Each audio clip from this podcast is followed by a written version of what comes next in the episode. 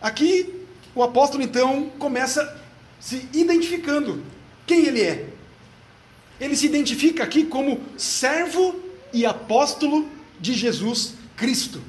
E servo, na língua grega, nós sabemos o que significa. Significa um escravo. E nós já tratamos disso algumas vezes aqui. É aquele, portanto, que não tem autoridade em si mesmo, que não tem vontade própria, que não toma decisões ao bel prazer. Ele é um servo. Ele espera a ordem.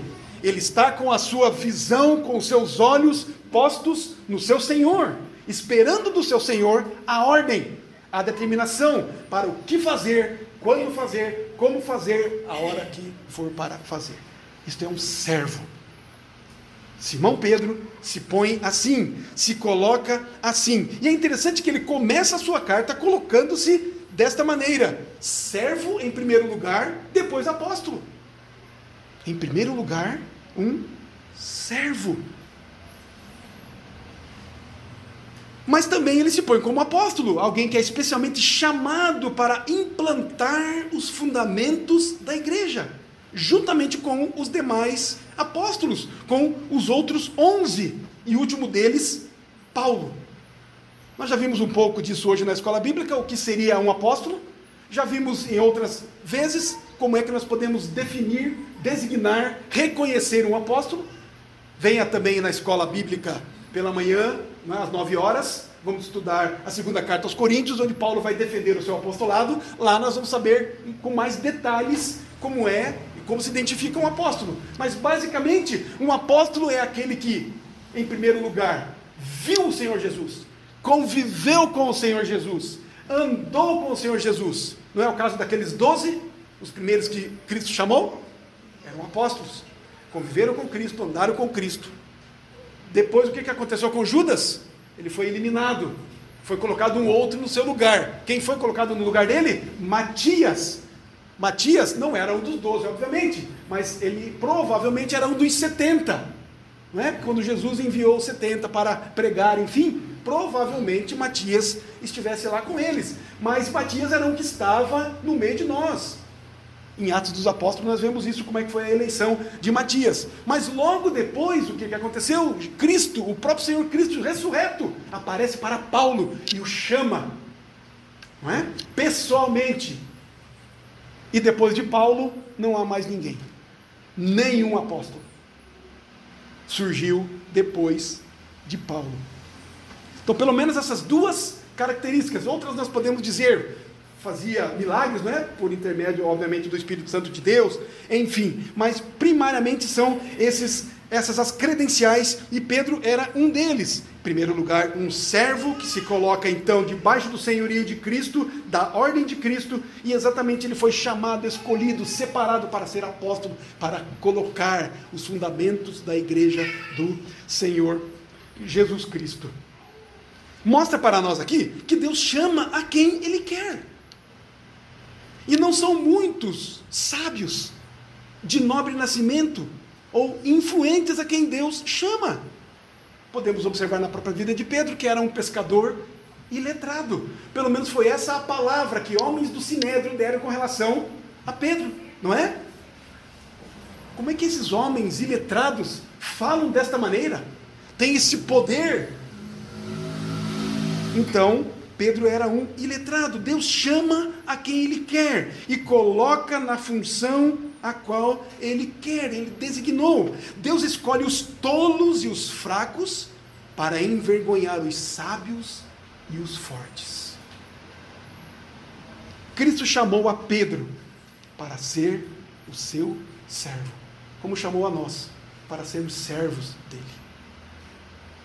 Mas Pedro não era apenas um servo, não era apenas um escravo, ele também era um dos principais dos apóstolos, um comissionado para a tarefa de Cristo, para pregar o evangelho do Senhor Jesus Cristo, para alertar, ensinar, mostrar, revelar Jesus Cristo como o Senhor.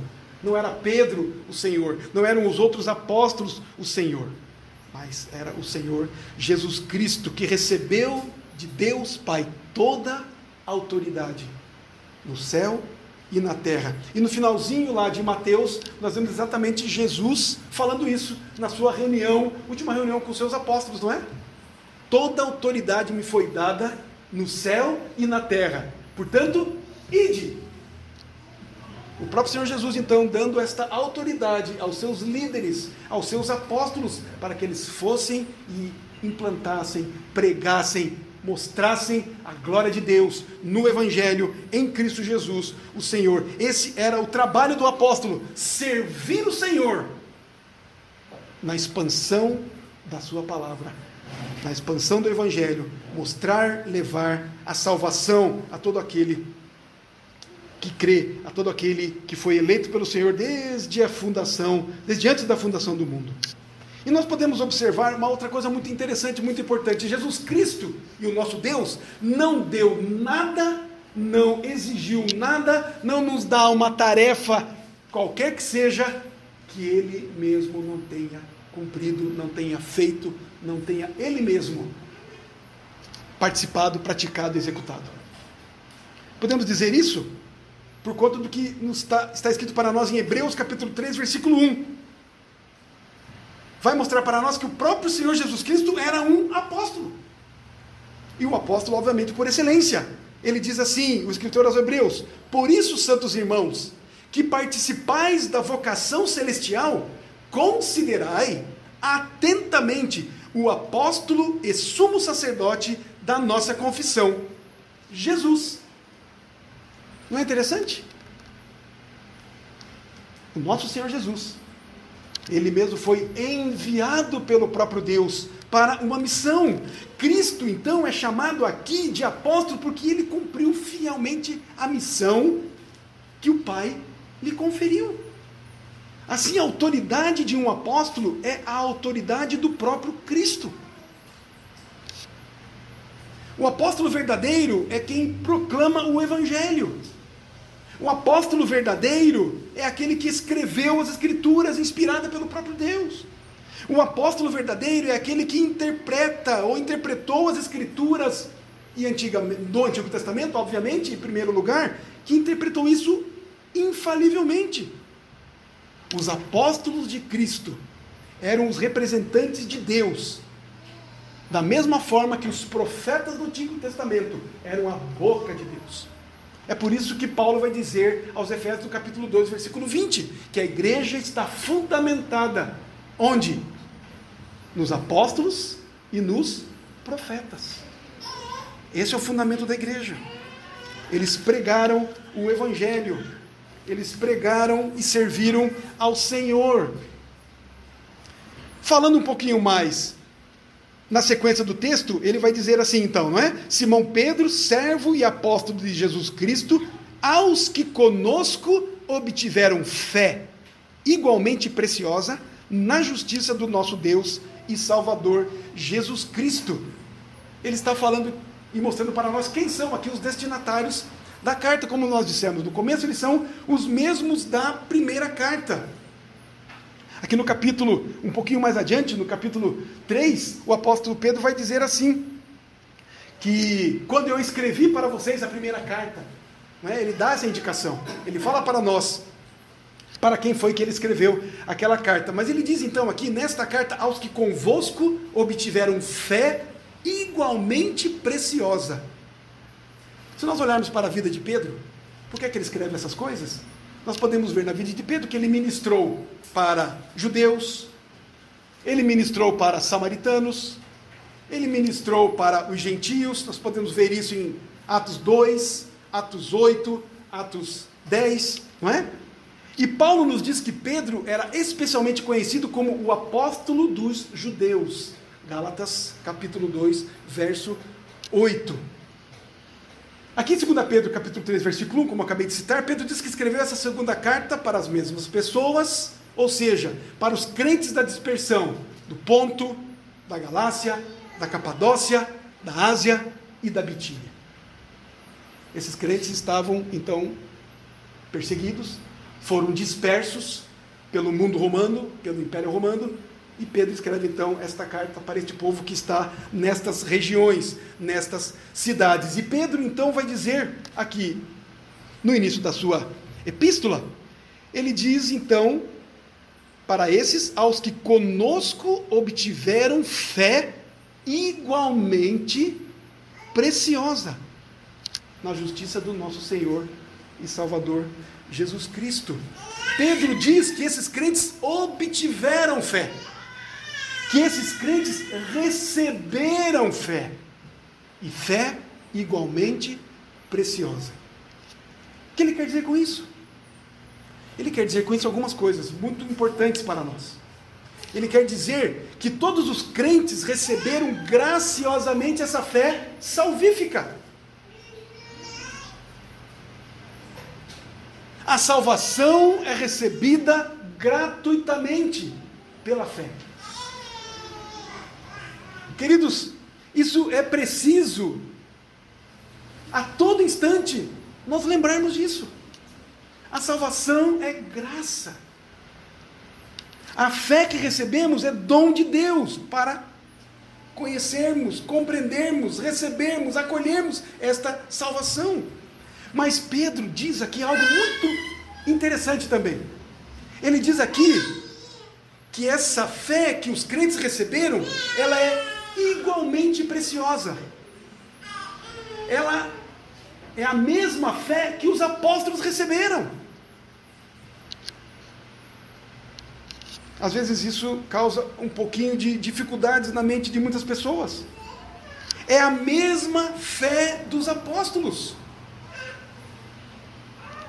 A mesma fé de todo crente, portanto, ela é igualmente preciosa, tal qual a fé dos apóstolos. Porque é a mesma fé. É a fé em Cristo. É a fé do mesmo Cristo. A fé que os apóstolos receberam é a mesma fé que os irmãos receberam. É a mesma fé que nós recebemos, dois mil anos depois. Todos os cristãos experimentam o mesmo chamado eficaz. Todos somos chamados eficazmente pelo mesmo Evangelho, pela mesma palavra, pelo mesmo Cristo. Tanto apóstolos quanto o povo em geral. É o milagre da regeneração.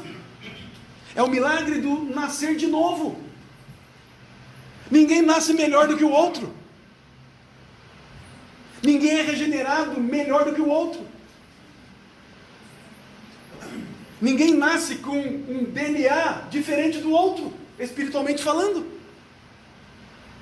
A regeneração de um apóstolo é a mesma da regeneração de qualquer um de nós.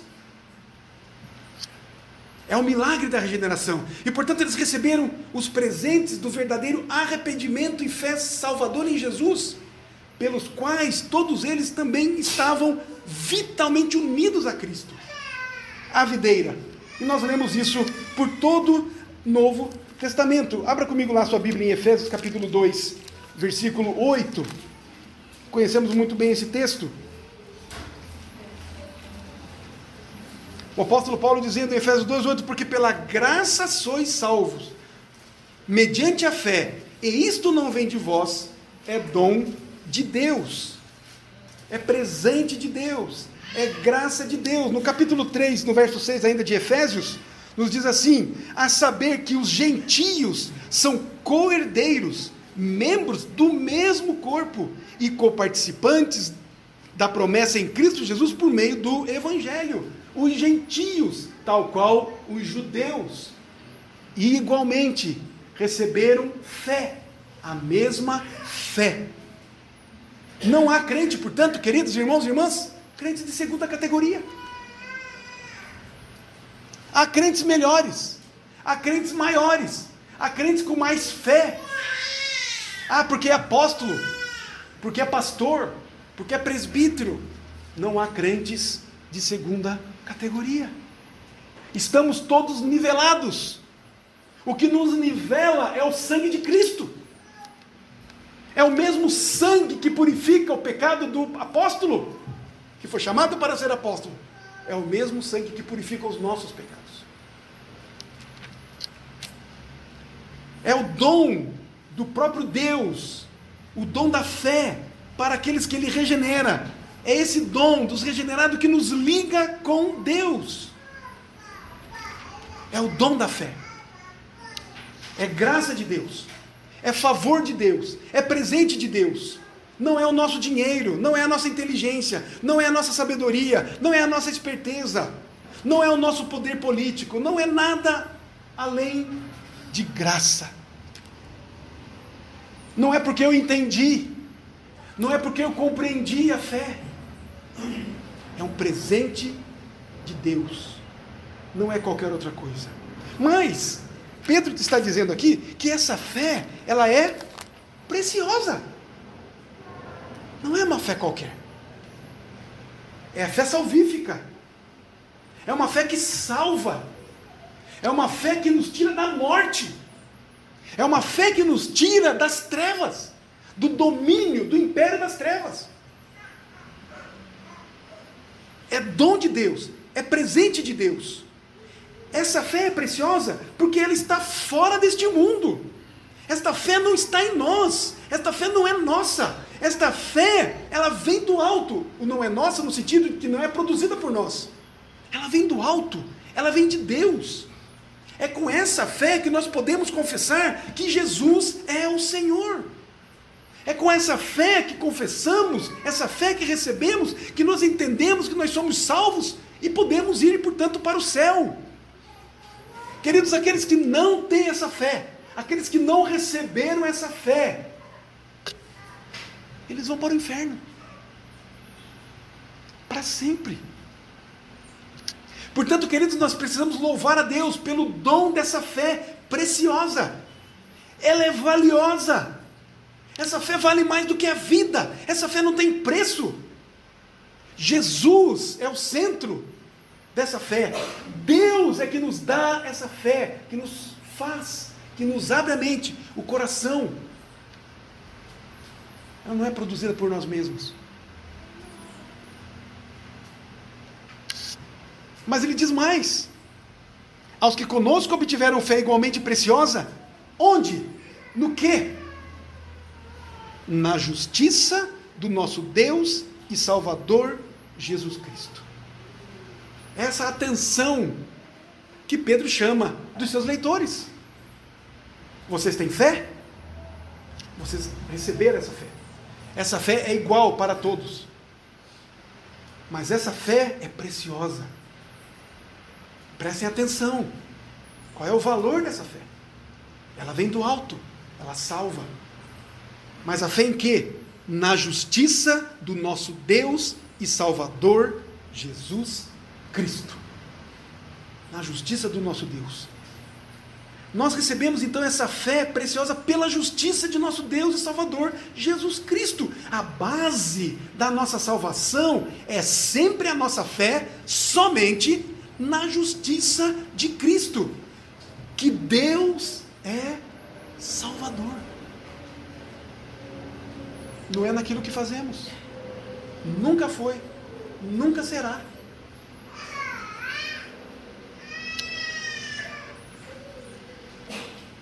Aqui Pedro afirma outra coisa. Ele diz que a fé é preciosa na justiça do nosso Deus e Salvador Jesus Cristo.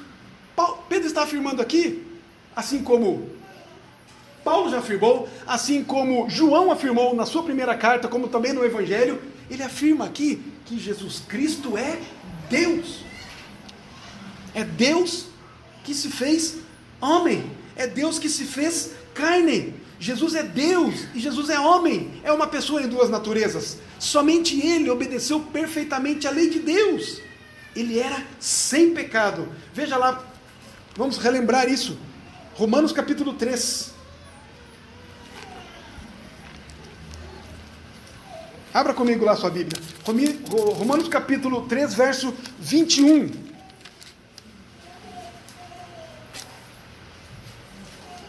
Diz assim: Mas agora, sem lei, se manifestou a justiça de Deus, testemunhada pela lei e pelos profetas justiça de Deus mediante a fé em Jesus Cristo, para todos e sobre todos os que creem, porque não há distinção. Então é a mesma fé para todos, pois todos pecaram e carecem da glória de Deus.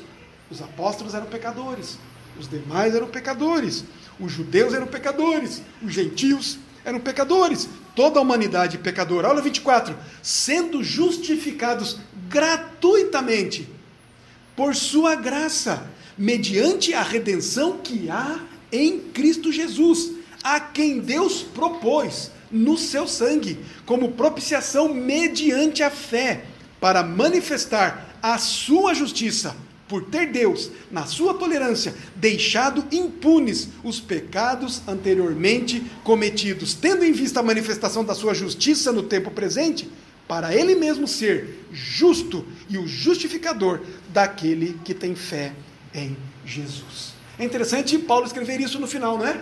Para aquele que tem fé em Jesus. Ah, mas eu não tenho fé. Pois é, mas Deus lhe dá a fé. A fé é Ele que concede. Mas ele está tratando aqui agora, mais especialmente, da justiça de Deus. Pois todos pecaram e carecem da glória de Deus. Nós jamais, irmãos e irmãs, prestem atenção nisso. Jamais podemos nos esquecer que o pecado mata. O pecado leva à morte todo e qualquer pecado. Aí, quando Pedro fala da justiça de Cristo, nós precisamos sempre nos lembrar, então, agora, o lado bom da coisa. Não é? Sempre nos lembrarmos que Deus puniu o nosso pecado em Cristo.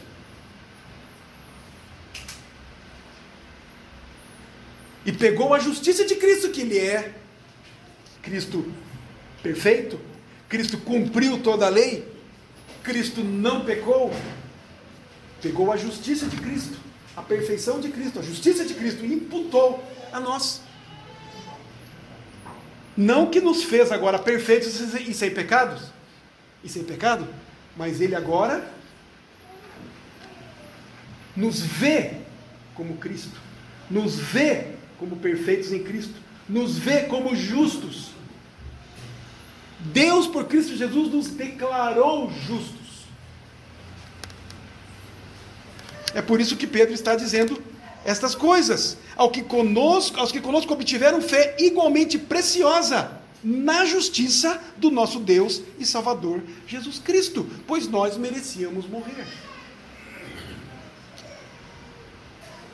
E cada vez que pecamos, merecemos a morte. Mas aí o que, que acontece conosco? Devemos lembrar, devemos recorrer, devemos correr para Cristo. Se confessarmos os nossos pecados, Ele é fiel e justo para nos perdoar os pecados e nos purificar de toda injustiça. Agora nós poderíamos dizer: se não confessarmos os nossos pecados, nada disso vai acontecer. Estaremos mortos nos nossos delitos e pecados. E estarmos mortos nos nossos delitos e pecados é estarmos longe de Deus, sem relacionamento com Deus, sem a bênção de Deus, sem a graça de Deus, sem o consolo de Deus, sem o conforto de Deus. É por isso que Pedro escreve isso no início da sua carta.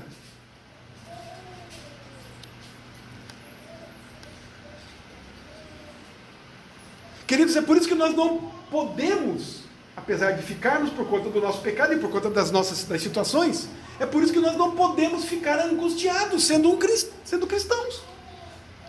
É por isso que não precisamos, não podemos ficar ansiosos, porque somos cristãos. Porque precisamos confiar na justiça de Cristo.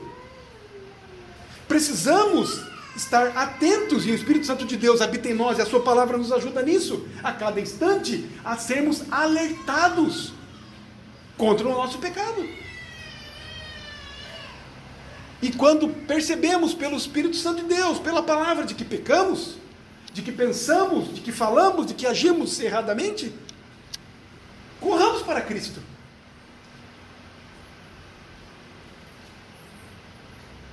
Porque Deus olha para a justiça de Cristo. Nós corremos para Ele. Acode no Senhor. Por favor. O meu pecado é este. A minha dificuldade é esta. A minha ansiedade é por causa disto, a minha angústia é por causa daquilo, é por causa do pecado. O nosso pecado. Precisamos confessar, precisamos reconhecer. A base, portanto, do perdão do pecado, a base da nossa salvação é a justiça de Cristo, a perfeição de Cristo, a obra de Cristo, a perfeição de Cristo. Nós não podemos ser salvos por nossas próprias obras, nós sabemos disso pela nossa própria bondade. De maneira nenhuma. Um pouquinho adiante lá em Romanos, no capítulo 4, nós lemos o capítulo 3, no capítulo 4, verso 4 diz assim: Ora, ao que trabalha, o salário não é considerado como favor, e sim como dívida, mas ao que não trabalha, porém crê naquele que justifica o ímpio, a sua fé lhe é atribuída como justiça.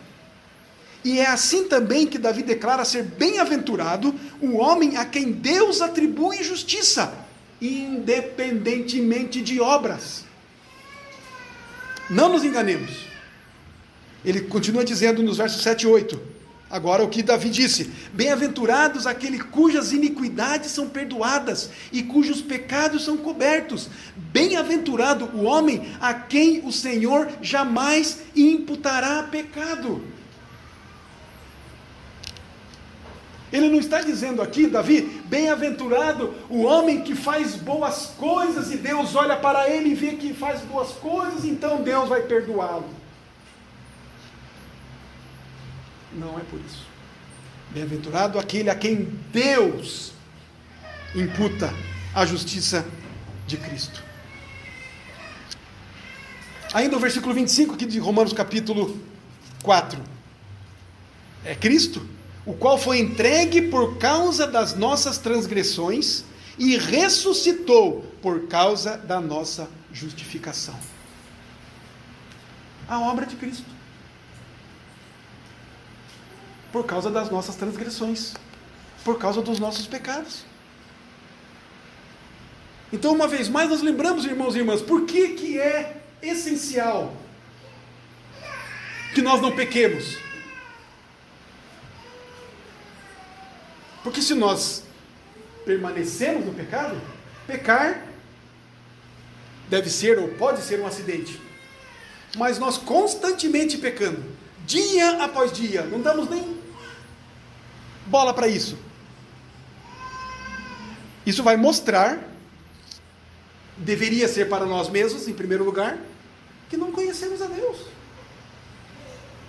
Que não reconhecemos a obra de Cristo na cruz do Calvário que não reconhecemos que o nosso pecado, iniquidade, transgressão, que o nosso erro, que o nosso mal, foi o que levou Cristo à cruz. E que ele precisou ser ressuscitado com poder pelo próprio Deus, que é o que diz aqui no texto. Foi entregue, ele foi entregue, ele foi colocado lá, foi enviado para a cruz, para a morte, pelo próprio Deus, por causa de nós, das nossas transgressões e ressuscitou para a nossa justificação. Então, vivemos como incrédulos? Vivemos como se nada disso existisse? Vivêssemos como não pecássemos? Como se não fôssemos pecadores?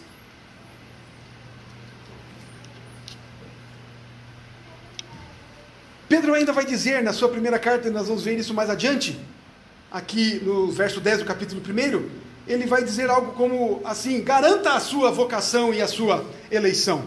Como é que nós podemos fazer isso? Como é que nós podemos garantir isso? Ele diz aqui: por isso, irmãos, procurai com diligência cada vez maior confirmar ou garantir a vossa vocação e eleição. Porquanto procedendo assim, não tropeçareis em tempo algum. Olha só. Não é sério isso? Pelo que eu estou entendendo, Pedro diz que é possível. Nós não pecarmos. Não é isso? Não tropeçareis em tempo algum. Ele não diz aqui, vocês vão tropeçar só de vez em quando. Não, ele diz, não vão tropeçar em tempo algum. Isso bate com o que João diz na primeira carta, como acabamos de dizer. Se confessarmos os nossos pecados. E depois ele vai dizer o quê? Se você pecar, faz o quê? Busca a Deus. Se você pecar. Ou seja, a vida do cristão é para ser uma vida sem pecado. É para ser.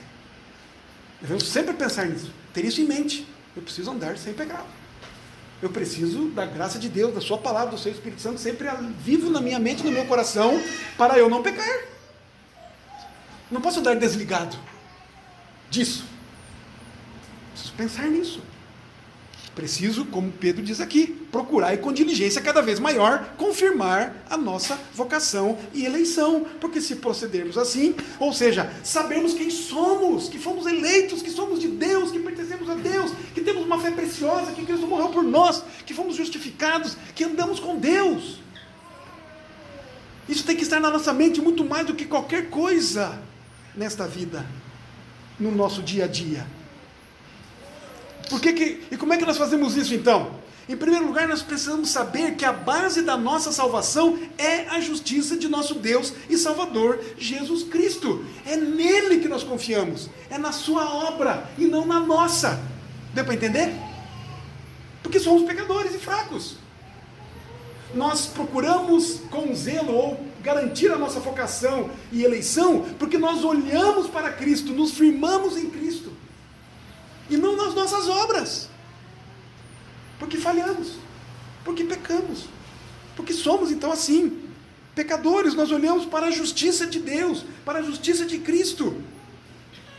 Paulo disse assim, em Filipenses 3,9, que ele queria ser encontrado em Cristo, não tendo justiça própria que provém da lei, mas aquela que é pela fé em Cristo, a justiça que vem de Deus e é pela fé em Cristo.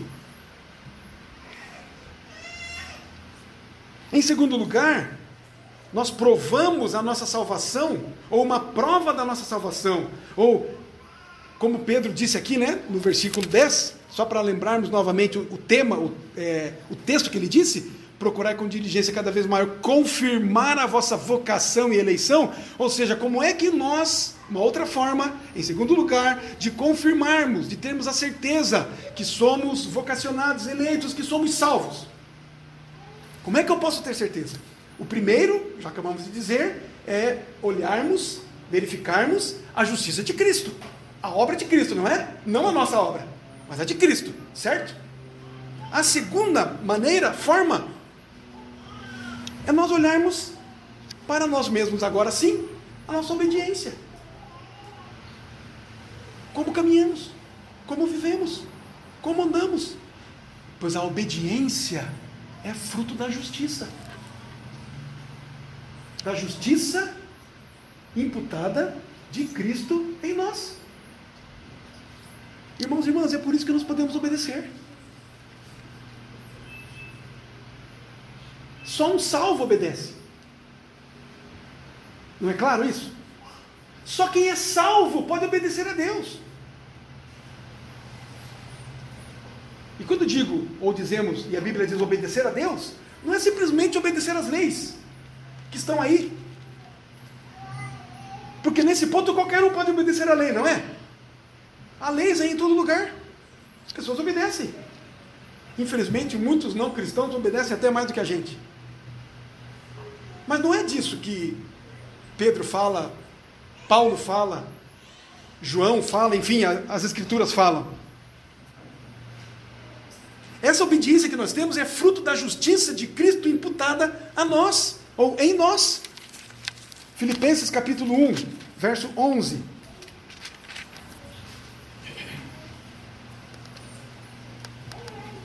Opa, peguei Efésios aqui, não, Efésios não vale. Agora, nesse momento.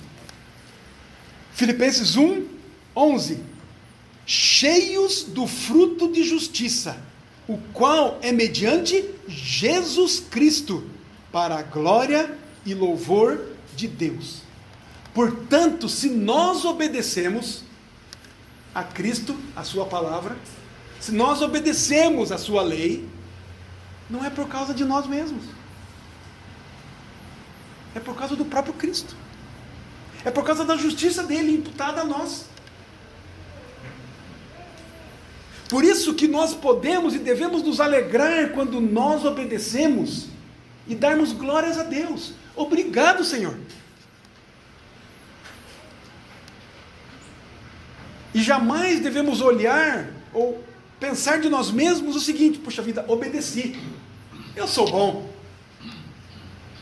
Eu sou sou fiel mesmo. Eu sou top, sou bonzão mesmo nesse negócio. Não. É por causa da obra de Cristo. É por causa da justiça dele que foi imputada a nós. É por causa do seu poder, da sua graça. É por causa da ação dele em nós. Por isso obedecemos.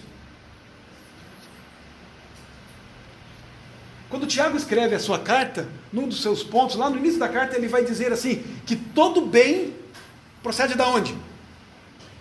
De Deus. Todo bem. Até o bem que os ímpios fazem, porque eles também praticam atos de bondade, ou não?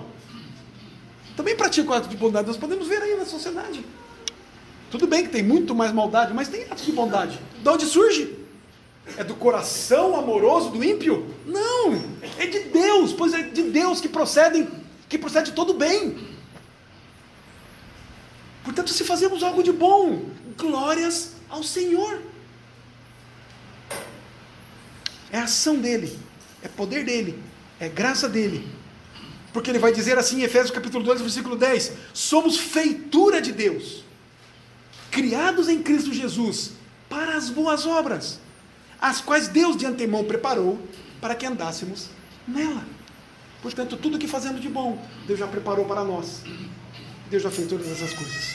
Se não somos obedientes, portanto, a Cristo, ao nosso Mestre, de quem dizemos ser servos, então nós não somos salvos. A nossa obediência é prova da nossa salvação. Nós somos chamados à obediência. Verso 2. Ele continua dizendo: graça e paz vos sejam multiplicadas no pleno conhecimento de Deus e de Jesus, o nosso Salvador. Eu vou caminhar mais rápido aqui. Depois então Pedro vai escrever: graça e paz vos sejam multiplicadas no pleno conhecimento de Deus e de Jesus Cristo. Somente Jesus é a fonte da graça e da paz. E a graça nós sabemos o que é: é a salvação imerecida dos inimigos de Deus que merecem o inferno. Nós éramos inimigos de Deus e merecíamos o inferno. O poder de Deus é salvar os pecadores pela expiação substitutiva do nosso Senhor Jesus Cristo. Leio em casa depois Isaías 53. Lá vai falar sobre a expiação de Cristo. A expiação do pecado por Cristo, sendo Ele mesmo aquele que se entregou por nós. Graça, então, é favor de Deus, aquele que não merece. Paz, ele vai dizer assim, exatamente, é somente para todos aqueles que estão em Cristo, ou seja, que estão vitalmente uni unidos a Cristo. Se nós estamos unidos a Cristo, nós temos paz com Deus.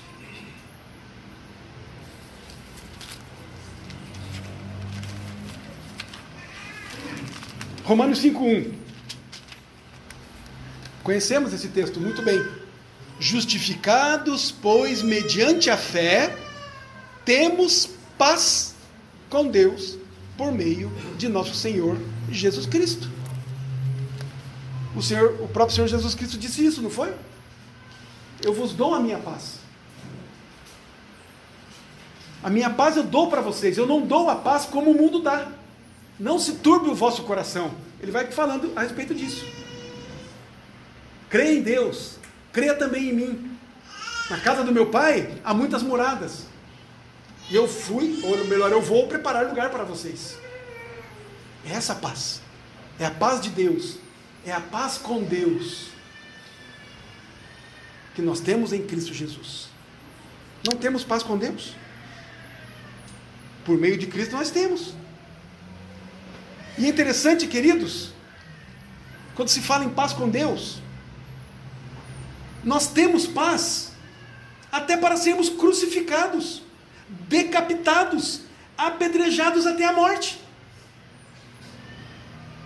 Nós podemos olhar isso, verificar isso, por exemplo, no relato de Estevão. Qual foi o relato de Estevão? Um relato público, um testemunho público da sua paz com Deus, quando apedrejado, quando estava sendo morto por apedrejamento. Dezenas de pessoas com pedras enormes atirando nele. Qual é a declaração? Qual foi a declaração de Estevão, registrada em Atos dos Apóstolos? Que ele viu os céus abertos e disse: Senhor, não atribua, não atribua pecados a eles, eles não sabem o que eles estão fazendo. Ele falou a mesma coisa que Cristo falou na cruz. Morreu por apedrejamento em paz com Deus. O Senhor Jesus Cristo morreu crucificado em paz. Consigo mesmo, em paz com Deus, em paz com o Pai.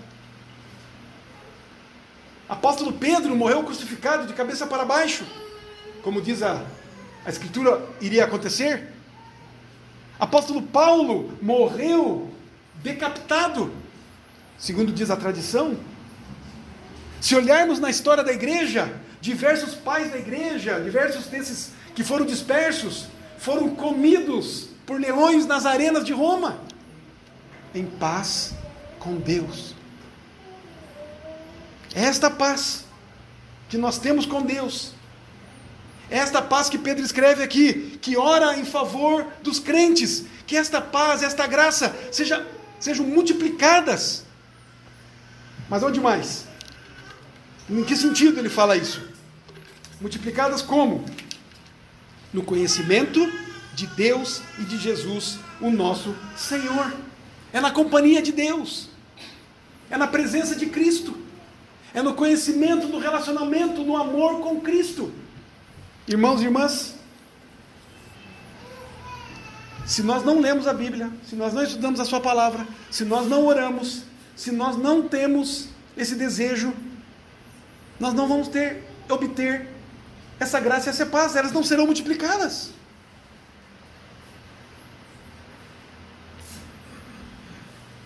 Nós não vamos ter graça e paz se nós não conhecermos a Deus, se nós não nos relacionarmos com Deus.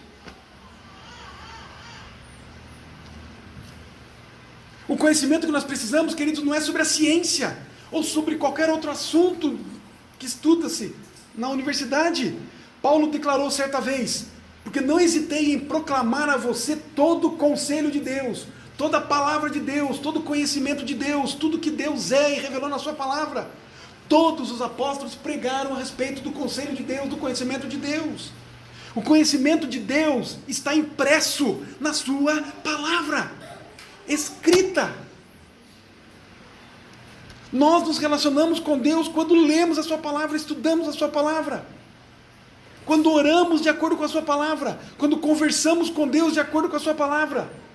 Nós adquirimos esse conhecimento, esse conhecimento nos é multiplicado e essa graça e a paz nos atinge de tal forma que temos que podemos morrer por causa do evangelho em paz. É quando estudamos, quando lemos, quando conhecemos a Deus, quando andamos com Deus pela sua palavra. Se nós não fazemos isso, nós não vamos ter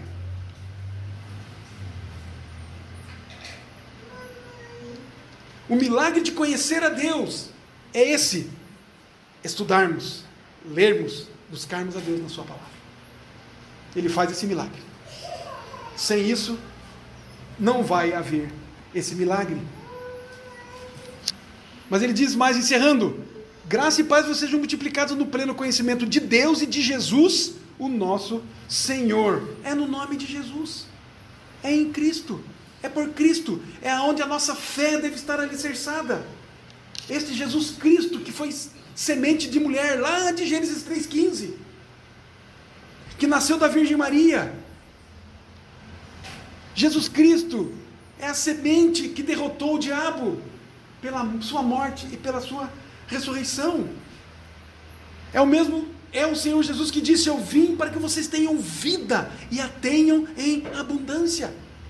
É o Senhor que disse: Eu lhes dou a vida eterna e eles nunca vão perecer. João escreve isso, registra em João 10. É segurança eterna para mim e para você. Eu não posso, não devo, jamais. Se eu tenho essa comunhão, se eu tenho essa graça e essa paz, se isso é multiplicado em mim, se tenho esse conhecimento de Deus, eu jamais devo me perguntar todos os dias se estou salvo, se sou salvo. Jesus já me deu a vida eterna, já nos deu. Então, é no nome de Jesus, é em Jesus, porque Ele é o Cristo, Ele é ungido de Deus, Ele é o sacerdote de Deus, Ele é o Rei, o dono, o Senhor sobre todas as coisas. Ele é a própria palavra, Ele é o profeta de Deus, Ele é a palavra viva, Ele é o Messias, Ele é o enviado, Ele é o Cordeiro de Deus que tira o pecado do mundo. Ele foi ungido com o Espírito sem medida com o Espírito Santo sem medida. Quando Pedro respondeu a essa pergunta que Cristo fez para ele: O que os outros dizem que eu sou? Ah, você é Elias. Dizem outro que você é outro profeta, isso e aquilo, e foram dizendo: Mas vocês, eu quero saber de vocês que me conhecem, que andam comigo. Quem vocês dizem que eu sou? E Pedro se levanta e diz: Você é o Cristo. Ele só pode dizer isso porque ele conhecia a Cristo, andava com Cristo amava a Cristo, foi amado por Cristo, foi justificado por Cristo. Você é o Cristo, o Filho do Deus vivo. O próprio Senhor Jesus diz isso a respeito dele mesmo. Ele diz: O Espírito do Senhor está sobre mim, pelo que me ungiu para pregar boas novas aos pobres. Ele me enviou para proclamar liberdade para os presos e recuperação ou e recuperar a vista aos cegos, para a libertação dos oprimidos. E enfim, Jesus é o Cristo. Lucas 14, 18 registra esta palavra de Jesus. O nome dele é Jesus. Jesus é o Cristo. Jesus é o Salvador. Pedro fala nesta carta diversas vezes, pelo menos cinco vezes, que Jesus salva o seu povo dos seus pecados, de suas culpas e do inferno. Como resultado, nós somos justificados e somos feitos, tornados filhos e filhas de Deus. Somos adotados na família de Deus. O nosso destino é a glória de Deus. Portanto, não coloquemos as nossas forças, propósitos, a nossa primazia, não coloquemos as nossas coisas, as nossas vontades aqui, nas coisas desta terra, na família, no dinheiro, na profissão, em nada. Não coloquemos a nossa prioridade nessas coisas. É em Cristo pois Ele é o nosso Senhor, Ele é o nosso Salvador, é nele que nós somos salvos, é nele que nós estamos sendo salvos, é nele que nós seremos salvos. Porque foi somente Jesus que desceu do céu para nos dar a salvação, para salvar pecadores perdidos que nós éramos, que nós estávamos. Ele salva todo pecador eleito no mundo inteiro. Lembram-se daquela conversa de Jesus com os samaritanos? Primeiro conversa com a samaritana. Depois a samaritana vai à cidade e espalha o evangelho para aqueles seus contemporâneos, conterrâneos. E aí eles dizem o que para aquela mulher? Eles, eles falam para aquela mulher assim, que não é por causa do. Depois eles vêm com Jesus, não é? Eles vêm ter com Jesus então, por causa do anúncio daquela mulher. E o que, que eles dizem então para aquela mulher? Não é por causa daquilo que você nos disse mais a respeito desse homem, mas agora porque nós ouvimos diretamente dele. Que ele é o Senhor. Nós vimos que ele é o Senhor. Nós temos visto que Jesus é o Senhor. Que Ele é o Salvador do mundo. Que Ele é o nosso Salvador. Nós temos visto que, que Jesus é Deus. Como nos lembramos há pouco, no princípio era o Verbo, e o Verbo estava com Deus, e o Verbo era Deus. João escreve assim no seu Evangelho. Tomé, quando se reúne com alguns dos apóstolos, não é? E disseram para ele: Nós vimos o Senhor Jesus, ele apareceu para nós. Ah, não acredito. Aquela famosa historinha, só acredito vendo, né? Mas aí Jesus aparece no meio deles, Tomé está junto, e Tomé, então para encurtar, encurtar a história, Tomé revela isto e diz isso. Ele creu e disse: Meu Senhor e meu Deus. Jesus é o Senhor, queridos. Ele é Salvador. Ele é o Cristo. Ele é Jesus. Ele é o Filho de Deus. Ele é o Senhor. O que, que foi que Moisés disse para o povo, amando de Deus, que quando ele fosse lá dizer que ele ia libertar o povo, ele ia dizer que Deus o mandou, o povo não ia acreditar. O que que Deus mandou ele dizer? Diga para eles que o sou, que o eu sou, mandou vocês. O Senhor, o soberano, mandou, mandou você ir lá. Mostre para eles. É o Quírios, é o Senhor. Ele diz: Mas eu sou o pão da vida, eu sou a luz do mundo, eu sou a porta, eu sou o bom pastor, eu sou a ressurreição e a vida, eu sou o caminho, a verdade e a vida. Eu sou. Jesus é o Rei dos Reis, Jesus é o Senhor dos Senhores, ele sabia quem ele era. Somente ele recebeu toda a autoridade no céu e na terra. Aí ele passa isso para os seus apóstolos. Ele é o único soberano e nós somos os seus servos que o amam e obedecem. Ele é o Salvador e juiz. A questão, então, para encerrarmos, queridos, nós confessamos como Senhor? Nós confessamos a Cristo como Senhor? Quando nós confessamos como Senhor, também estamos confessando que somos seus escravos. Quando nós confessamos a Cristo como Senhor, nós estamos dizendo assim: Senhor, fala comigo, e eu vou te ouvir, e eu vou te obedecer. Concluindo, já nos dobramos perante a Cristo? Não só fisicamente, não só nos ajoelharmos, nos prostrarmos fisicamente, mas já nos dobramos, já dobramos o coração diante de Cristo. Na cruz, em Jesus, aquele que foi crucificado, Jesus crucificado, o salmista, no Salmo 85, 10, diz assim: Justiça e paz se beijavam. É o que diz o Salmo. Portanto, somente em Cristo Jesus nós encontramos a paz, por graça. Ele é a nossa justiça, Ele é a nossa paz. Lembra-se daquele ladrão, do, entre aspas, ladrão bom? Aquele ladrão orou a Jesus, conversou com Jesus, pediu a Jesus, clamou a Jesus que estava ao seu lado: Jesus, lembra-te de mim quando vieres no teu reino. Se prostrou ao senhorio de Cristo, reconheceu o senhorio de Cristo e orou assim. E Jesus respondeu: Como? Em verdade te digo que hoje estarás comigo no paraíso. Hoje. Quem é que pode dizer isso? Quem é Senhor? Quem é o dono de todas as coisas? Quem é o soberano? Meu querido e minha querida, quem é que pode, quem dentre nós aqui, quem em qualquer lugar da terra, pode garantir que não vai morrer hoje? Eu garanto. Quem é que pode fazer isso? Ninguém pode.